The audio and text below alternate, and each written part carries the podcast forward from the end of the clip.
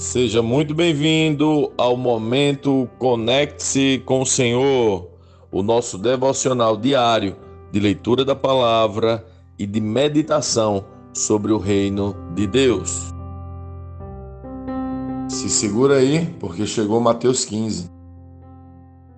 Então, alguns fariseus e mestres da lei chegaram de Jerusalém para ver Jesus e lhe perguntaram: por que seus discípulos desobedecem à tradição dos líderes religiosos?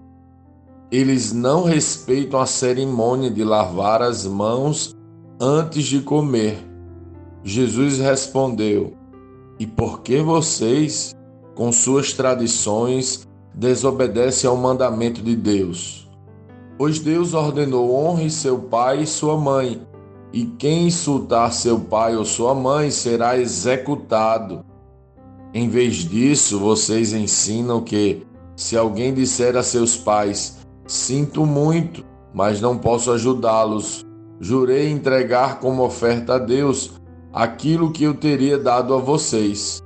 Não precisará mais honrar seus pais. Com isso, vocês anulam a palavra de Deus em favor de sua própria tradição.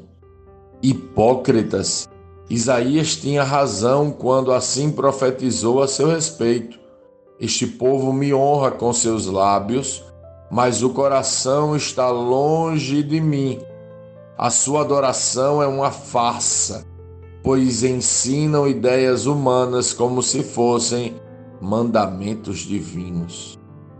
Jesus chamou a multidão para perto de si e disse: Ouçam e procurem entender. Não é o que entra pela boca que os contamina. Vocês se contaminam com as palavras que saem dela. Então os discípulos vieram e perguntaram: O Senhor sabe que ofendeu os fariseus com isso que acabou de dizer? Jesus respondeu: Toda planta que meu Pai Celestial não plantou será arrancada pela raiz. Portanto, não façam caso deles. São guias cegos conduzindo cegos. E se um cego conduzir outro, ambos cairão numa vala. Então Pedro disse: Explique-nos a parábola de que as pessoas não são contaminadas pelo que comem. Ainda não entendem? perguntou Jesus. Tudo o que comem passa pelo estômago e vai para o esgoto mas as palavras vêm do coração, e é isso que os contamina. Pois do coração vêm maus pensamentos, homicídio, adultério, imoralidade sexual, roubo, mentiras e calúnias. São essas coisas que os contaminam. Comer sem lavar as mãos não os contaminará. Então, Jesus deixou a Galiléia rumo ao norte, para a região de Tiro e Sidom uma mulher cananeia que ali morava veio a ele suplicando: Senhor, filho de Davi, tenha misericórdia de mim. Minha filha está possuída por um demônio que a atormenta terrivelmente. Jesus não disse uma só palavra em resposta. Então os discípulos insistiram com ele: Mande embora, ela não para de gritar atrás de nós. Jesus disse à mulher: Fui enviado para ajudar apenas as ovelhas perdidas do povo de Israel. A mulher, porém, aproximou-se, ajoelhou-se diante dele e implorou mais uma vez: Senhor, ajude-me. Jesus respondeu: Não é certo tirar comida das crianças e jogá-las aos cachorros. Senhor, é verdade, disse a mulher. No entanto, até os cachorros comem as migalhas que caem da mesa de seus donos. Mulher, sua fé é grande, disse-lhe Jesus. Seu pedido será atendido. E no mesmo instante, a filha dela foi curada. Deixando aquele lugar, Jesus voltou ao mar da Galiléia e subiu ao monte, onde se sentou. Uma grande multidão veio e colocou diante dele aleijados, cegos, paralíticos, mudos e muitos outros, e ele curou a todos. As pessoas ficavam admiradas e louvavam o Deus de Israel, pois os que eram mudos agora falavam. Os paralíticos estavam curados, os aleijados andavam e os cegos podiam ver. Então Jesus chamou os seus discípulos e disse: Tenho compaixão dessa gente. Estão aqui comigo há três dias e não têm mais nada para comer. Se eu os mandar embora com fome, podem desmaiar no caminho. Os discípulos disseram: Onde conseguiremos comida suficiente para tamanha multidão neste lugar deserto? Jesus perguntou: Quantos pães vocês têm? Sete e alguns peixinhos, responderam eles. Então Jesus mandou todo o povo sentar-se no chão. Tomou os sete pães e os peixes, agradeceu a Deus e os partiu em pedaços. Em seguida, entregou-os aos discípulos que distribuíram à multidão. Todos comeram à vontade e os discípulos recolheram ainda sete cestos grandes com as sobras. Os que comeram foram quatro mil homens sem contar mulheres e crianças. Então Jesus os mandou para casa, entrou num barco e atravessou para a região de Magadã.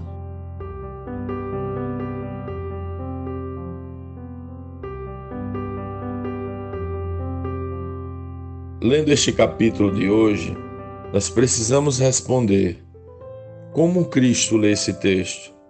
O que aprendemos nele? E que aplicações práticas esse texto deve trazer para as nossas vidas. Mais uma vez, os religiosos confrontaram Jesus com suas tradições e Jesus explica princípios importantes no reino. Os religiosos sempre consideram coisas naturais como espirituais e Jesus desnuda toda a faça da religião. Os religiosos tinham um costume higiênico, lavar as mãos antes de comer, e vão criticar os discípulos porque eles não praticavam esta higiene.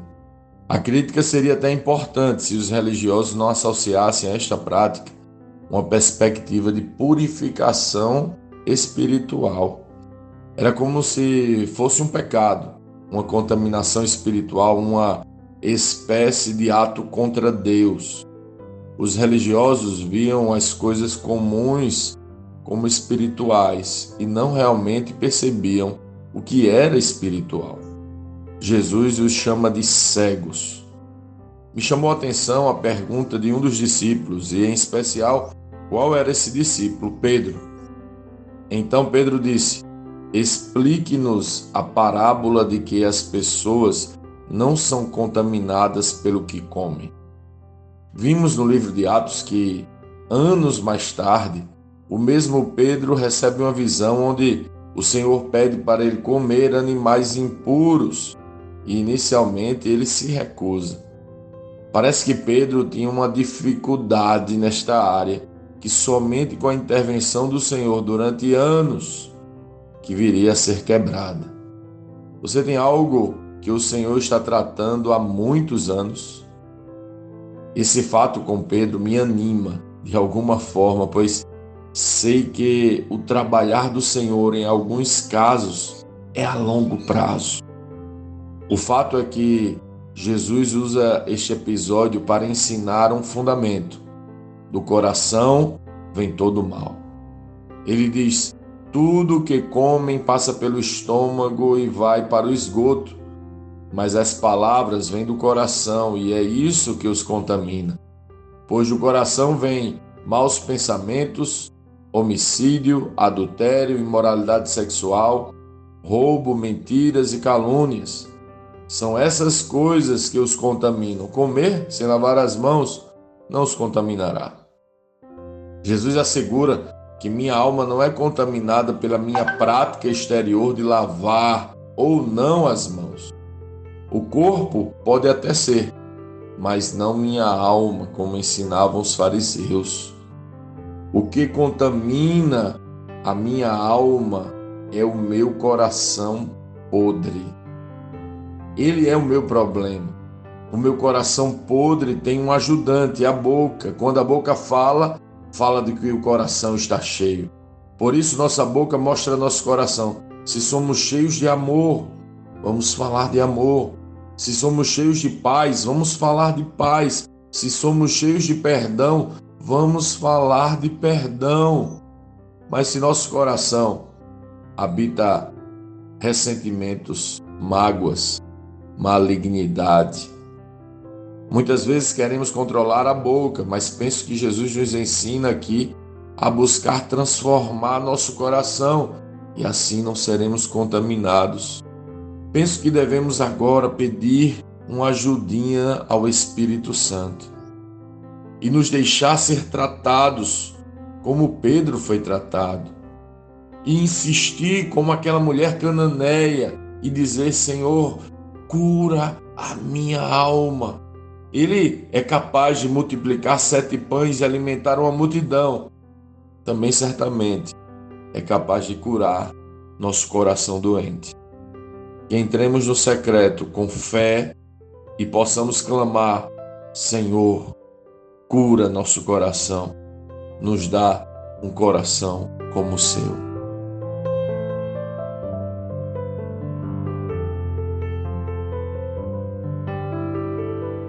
Sim, que bom ter você neste devocional e poder compartilhar o Evangelho. Mas, como sempre dizemos, o texto de hoje, o texto de cada dia, tem muito mais para oferecer, muito mesmo. Nosso objetivo aqui é te influenciar a parar um pouco e ler o texto bíblico, pois acreditamos que cinco minutos de vida na palavra podem transformar completamente uma vida. Que Deus te abençoe. Leia, medite, comente, pergunte e adore o Senhor no seu lugar secreto. Conecte-se com o Senhor.